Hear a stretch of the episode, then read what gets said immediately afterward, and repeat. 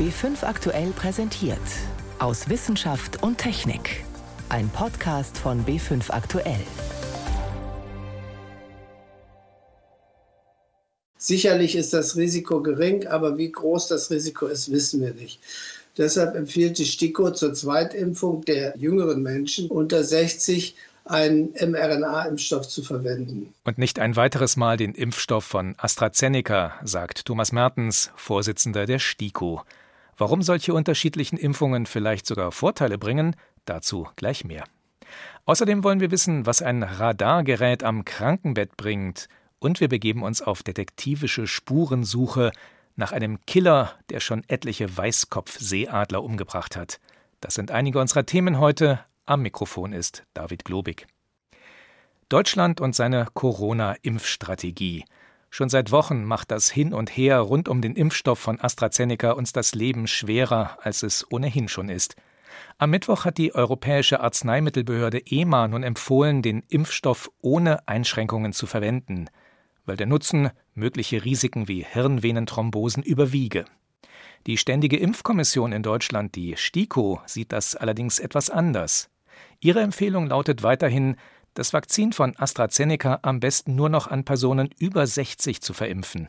Jüngere, die bereits eine AstraZeneca-Erstimpfung bekommen haben, sollen zur Zweitimpfung ein anderes Präparat erhalten. Mehr dazu von Thomas Kempe. Die STIKO-Empfehlung ist eindeutig. Um das Risiko der sehr seltenen Nebenwirkungen weiter zu minimieren, sollen Personen unter 60 keine Impfung mit AstraZeneca mehr bekommen. Das gilt für Erst- und auch für Zweitimpfungen, erklärt Thomas Mertens, Vorsitzender der Ständigen Impfkommission am Robert Koch Institut. Denn die Nebenwirkungen könnten nach bisherigem Wissensstand genauso bei der Auffrischungsimpfung auftreten. Das kann man aus den derzeitigen Zulassungsdaten und auch aus den bisherigen Impfungen nicht sicher ausschließen, weil bei uns ja nur sehr wenig Menschen zum zweiten Mal mit AstraZeneca geimpft worden sind. Wer unter 60 ist und schon eine erste Impfung mit AstraZeneca bekommen hat, für den empfiehlt die STIKO nun eine Kombination. Nach der ersten Dosis mit dem Vektorimpfstoff von AstraZeneca soll die zweite Dosis, der Booster, mit einem mRNA-Impfstoff von BioNTech Pfizer oder Moderna verabreicht werden nachvollziehbar, sagt Infektiologe Christoph Spinner vom Klinikum rechts der ISA. Wir kennen die Kombination verschiedener Impfstoffe auch aus anderen Indikationen. Es gibt ja auch erste Hinweise darauf, dass diese Kombination von verschiedenen Impfstoffprinzipien wirksam und sicher ist. Wohler wäre einem natürlich, wenn es eine breitere Datengrundlage dafür gibt. Bei Impfungen gegen Hepatitis B und gegen Ebola zum Beispiel wird bereits erfolgreich auf Kombinationen verschiedener Impfstoffe zurückgegriffen. Viel spricht dafür, dass eine Mischung auch bei Corona-Impfungen sicher und wirksam ist. STIKO-Vorsitzender Thomas Mertens. Viele Menschen glauben nun, dass es im Geimpften sozusagen zu einem Widerstreit zwischen zwei Impfstoffen kommen kann. Das ist aber natürlich nicht der Fall, denn sowohl der mRNA-Impfstoff als auch der Vektorimpfstoff sind nach wenigen Tagen im Organismus des Geimpften abgebaut und was übrig bleibt, ist die Immunantwort gegen das Spike-Protein des SARS-CoV-2. Die Gefahr, die beiden Impfstoffe könnten gewissermaßen im direkten Zusammenwirken gefährlich werden, ist demnach also nicht gegeben. Wir glauben, dass es weder einen Hinweis noch eine immunologische Überlegung gibt, dass jetzt eine Auffrischung dieser Impfantwort mit dem alternativen mRNA-Impfstoff zu einem Problem führen könnte. Eine Risiko-Nutzen-Abwägung und in der momentanen Situation ein sinnvoller Weg, bekräftigt auch der Immunologe und ebenfalls Mitglied der STIKO Christian Bogdan aus Erlangen. Warten auf Daten zur Kombinationsimpfung wäre nicht verantwortbar, die Entscheidung sei notwendig gewesen.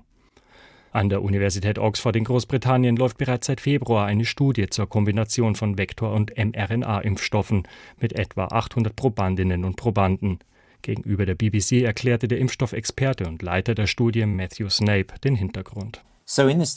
Im Rahmen der Studie untersuchen wir verschiedene Kombinationsmöglichkeiten und vergleichen sie mit dem Standardvorgehen, bei dem man den gleichen Impfstoff für die Erst- und die Zweitimpfung bekommt. Wir haben also verschiedene Impfpläne und schauen uns die jeweilige Antikörperantwort an, die Wirkung auf die T-Zellen und auch Nebenwirkungen und Impfreaktionen.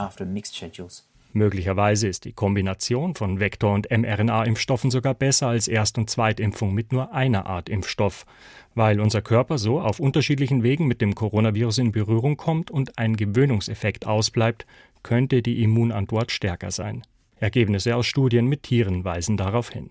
Ein Grund dafür, warum es sogar besser sein könnte, die Impfstoffe zu wechseln, ist, es sorgt dafür, dass sich die Immunantwort auf das Spike-Protein konzentriert und weniger auf den Transportmechanismus des Impfstoffs. Auch STIKO-Chef Mertens ist optimistisch. Das ist möglich, dass es sogar eine bessere Wirksamkeit gibt. Der Grund, dass das bisher nicht empfohlen wird, den Impfstoff bei der Grundimmunisierung zu wechseln, liegt eigentlich nicht darin, dass man große Sicherheitsbedenken hat, sondern dass es eben keine Studien darüber gibt, wie die Immunreaktion im Geimpften bei Wechsel des Impfstoffs sein wird. Mit ersten Ergebnissen der britischen Studie wird frühestens im Mai gerechnet. Spätestens dann, so die Hoffnung, können noch genauere Aussagen zur tatsächlichen Wirksamkeit der Impfstoffkombination bei Erst- und Zweitimpfung gemacht werden. Thomas Kempe war das über die Strategie, unterschiedliche Corona-Impfstoffe zu kombinieren. Beim Begriff Radar denkt man wahrscheinlich erst einmal an die rotierenden Antennen auf Schiffen oder auf den Kontrolltürmen von Flughäfen. Solche Radargeräte senden elektromagnetische Wellen aus, die, wenn sie auf ein Objekt in der Umgebung treffen, als Echo zurückgeworfen werden. Mit dieser Technik lassen sich aber nicht nur Schiffe und Flugzeuge erfassen oder, Stichwort Blitzer, Geschwindigkeiten ermitteln. In einem Forschungsprojekt konnten Wissenschaftlerinnen und Wissenschaftler zeigen, dass man so auch wichtige Gesundheitswerte messen kann. Berührungslos. Daniela Remus berichtet. Der Herzschlag eines Menschen. Um ihn über einen längeren Zeitraum korrekt zu erfassen, braucht es Elektroden, Kabel und ein Gerät, das die Daten des EKG aufnimmt und in anschauliche Bilder übersetzt. Bisher. Ganz anders funktioniert das Radargerät, das Alexander Kölpin, Professor für Hochfrequenztechnik an der Technischen Universität in Hamburg-Harburg, entwickelt hat. Es ist nicht größer als eine Zigarettenschachtel, kann beispielsweise unter einem Bett angebracht werden und misst, durch Matratze und Kleidung hindurch, kontaktlos, Atmung, Herzfrequenz und auch Herztöne. Was wir also machen ist, wir messen mit Hilfe von unserem Radarsensor Vibrationen auf der Körperoberfläche von Personen. Diese Personen sind bekleidet oder können bekleidet sein, können zum Beispiel frei in einem Bett äh, liegen, ohne dass sie verkabelt sein müssen. Und ähm, unsere Radarwellen durchdringen eben nicht leitfähige Materialien nahezu ungehindert und werden direkt an der Körperoberfläche reflektiert. Also sie dringen nicht in den Körper ein. Der Herzschlag pumpt das Blut durch den Körper. An manchen Stellen ist diese Pulswelle spürbar, zum Beispiel am Handgelenk oder an der Halsschlagader. An anderen Hautpartien eher nicht. Das Radargerät aber kann diese Mini-Pulswelle als Mikrovibration überall auf der Haut erfassen. Das ist im Endeffekt nichts anderes als diese Pulswelle, die wir auch messen. Aber wir können eben sehr, sehr genau messen, dass wir an jeder Körperoberfläche oder an jeder Stelle des Körpers diese Pulswelle wirklich detektieren können. Diese Pulswelle, die hat etwa eine Amplitude oder einen Ausschlag, der etwa so hoch ist wie die Dicke eines menschlichen Haares. Und das können wir problemlos an jeder Stelle des Körpers messen. Und damit ist es möglich, schon minimalste Veränderungen wahrzunehmen und eine umfassende Herz-Kreislauf-Diagnostik durchzuführen. Also ein Monitoring, um festzustellen, wann sich der Zustand eines Menschen verändert und verschlechtert.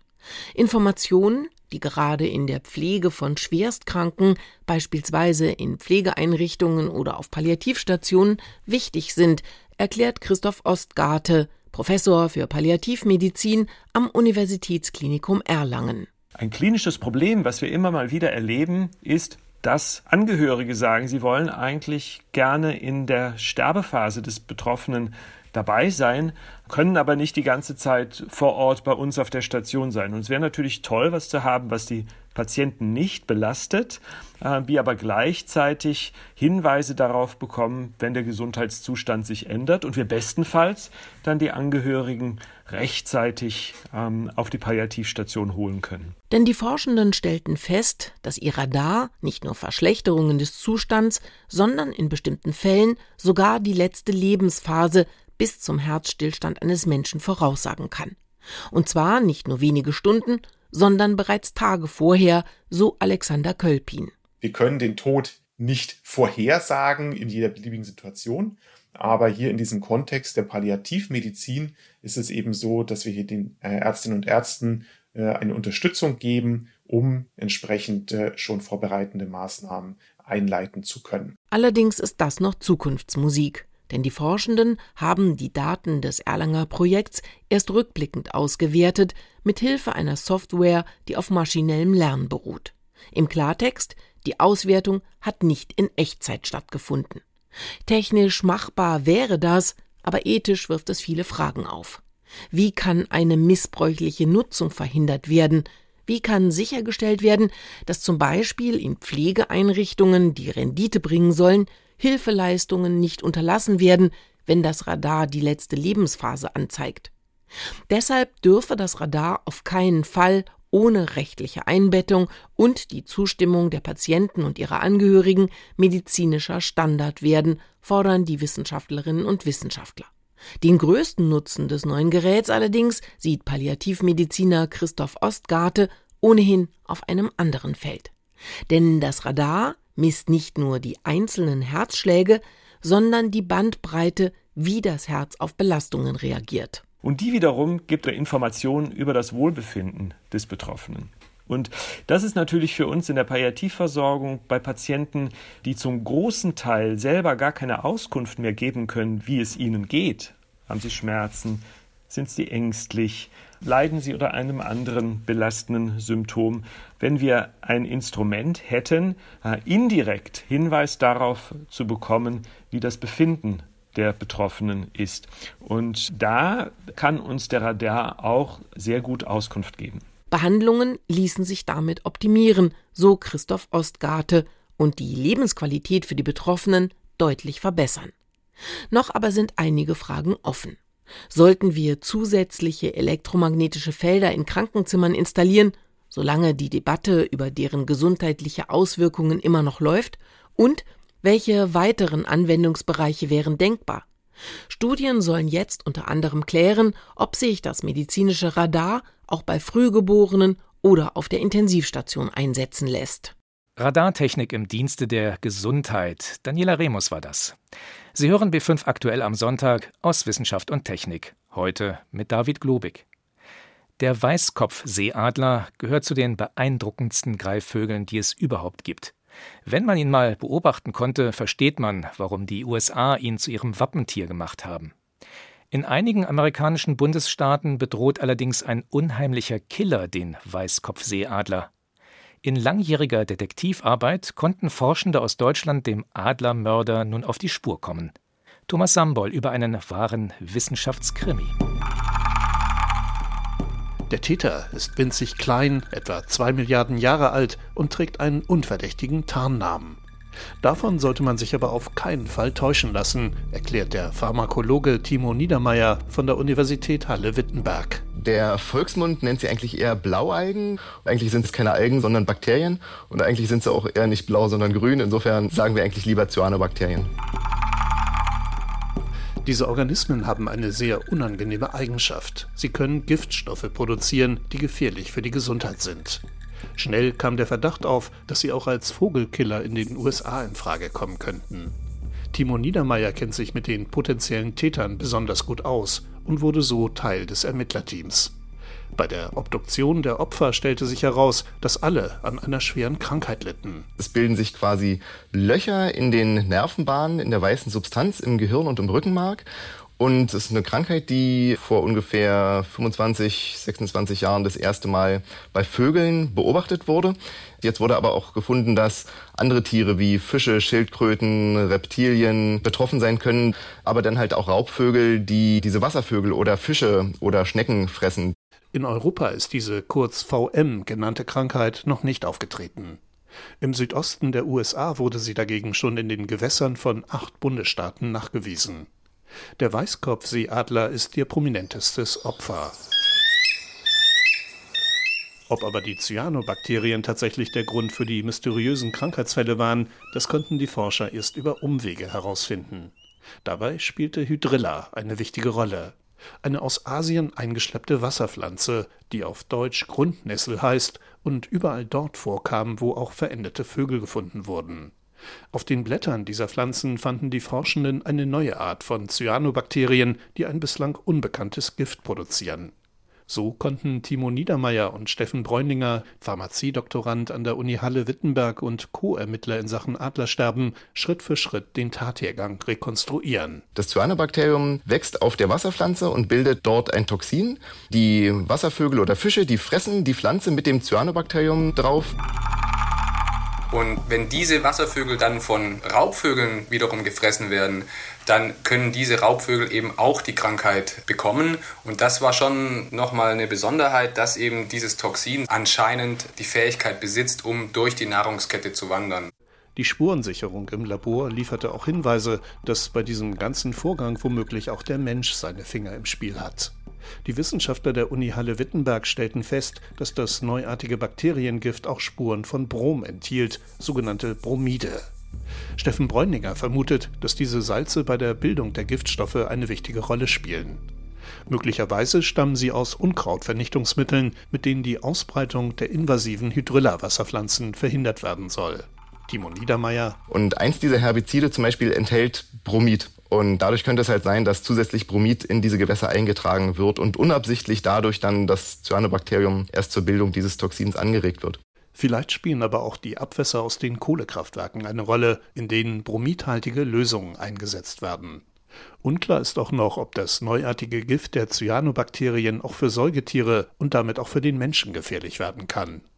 Was also tun, um auf Nummer sicher zu gehen? Es gibt im Grunde zwei Möglichkeiten. Entweder wir entfernen den Mörder, das heißt, wir versuchen das Cyanobakterium irgendwie aus den Gewässern zu entfernen, oder wir nehmen ihm die Tatwaffe, also wir hindern es daran, das Toxin zu produzieren. Beide Strategien werden im Moment intensiv erforscht. Gerade geht es dem Weißkopfseeadler zwar ganz gut, der Bestand hat sich durch umfangreiche Schutzmaßnahmen erholt.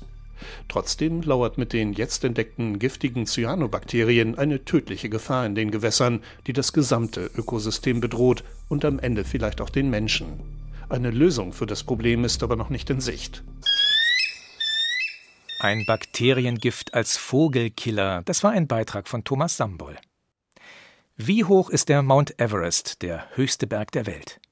Die Frage klingt vielleicht erst einmal trivial, das kann man doch schließlich genau nachmessen. Doch so einfach ist das gar nicht. Denn es kommt entscheidend darauf an, was man als Nullpunkt definiert. Nimmt man den Meeresspiegel, dann kann der nämlich, je nachdem wo und wie ein Land den Pegel bestimmt, ziemlich unterschiedlich sein. Jedenfalls sind Vermessungsteams aus China und Nepal beim Mount Everest lange Zeit zu unterschiedlichen Ergebnissen gekommen, von 8844 bis 8850 Meter. Inzwischen haben sich die beiden Länder auf einen Wert geeinigt: 8848 Meter und 86 Zentimeter. Sie haben dafür das internationale Höhenreferenzsystem genutzt. An dessen Entwicklung waren Forschende der TU München federführend beteiligt. Mehr dazu von Renate L. 12 Zentimeter beträgt der Unterschied zwischen dem offiziellen Meeresspiegel in Italien und Österreich. Bei so einem riesigen Bauwerk wie dem Brenner Basistunnel klingt das vernachlässigbar. Aber, sagt der Vermessungsingenieur Gregor Windischer, wenn man das Problem ignoriert, dann hat man diesen Unterschied dann auch am Durchschlag am Brenner, was natürlich ein teurer und, und schmerzvoller Fehler wäre. Um das zu verhindern, war der erste Schritt bei der Planung des Projekts, gemeinsame Bezugspunkte für die Höhenmessung festzulegen. Bei uns hat es halt bestimmte einzelne Punkte gegeben, die durch nationale Organisationen gemessen worden sind. Denn jedes Land wählt für den Meeresspiegel einen anderen Ort. Österreich zum Beispiel Triest, Italien aber Genua. Und dann entweder den Wasserstand bei Flut, bei Ebbe oder einen Mittelwert. Aber der Mond beeinflusst nicht nur den Wasserstand an der Küste bei Ebbe und Flut. Auch auf dem offenen Meer gibt es so etwas wie Wasserberge und Täler mit bis zu 10 Metern Unterschied. Außerdem wird das Meer im Bereich des Äquators durch die Erdrotation etwas nach außen gezogen. An den Polen ist es dafür etwas flacher. Wie kann man also einen weltweit einheitlichen Meeresspiegel festlegen? Diese Frage hat jetzt eine Arbeitsgruppe des Deutschen Geodätischen Instituts an der Technischen Universität München beantwortet. Mit dem Schwerefeld der Erde, also vereinfacht gesagt mit der Erdanziehung erklärt Laura Sanchez, die Leiterin der Arbeitsgruppe. Die Messungen dieser Anziehungskräfte werden mit Satelliten und mit der restlichen Methoden gemacht. Mit den Satellitenmethoden erhalten wir eine Auflösung von ungefähr 100 Kilometer Und wenn wir mehr Details brauchen, dann anwenden wir die terrestrischen Methoden, die uns eine Auflösung bis zu 100 Meter oder besser bieten können.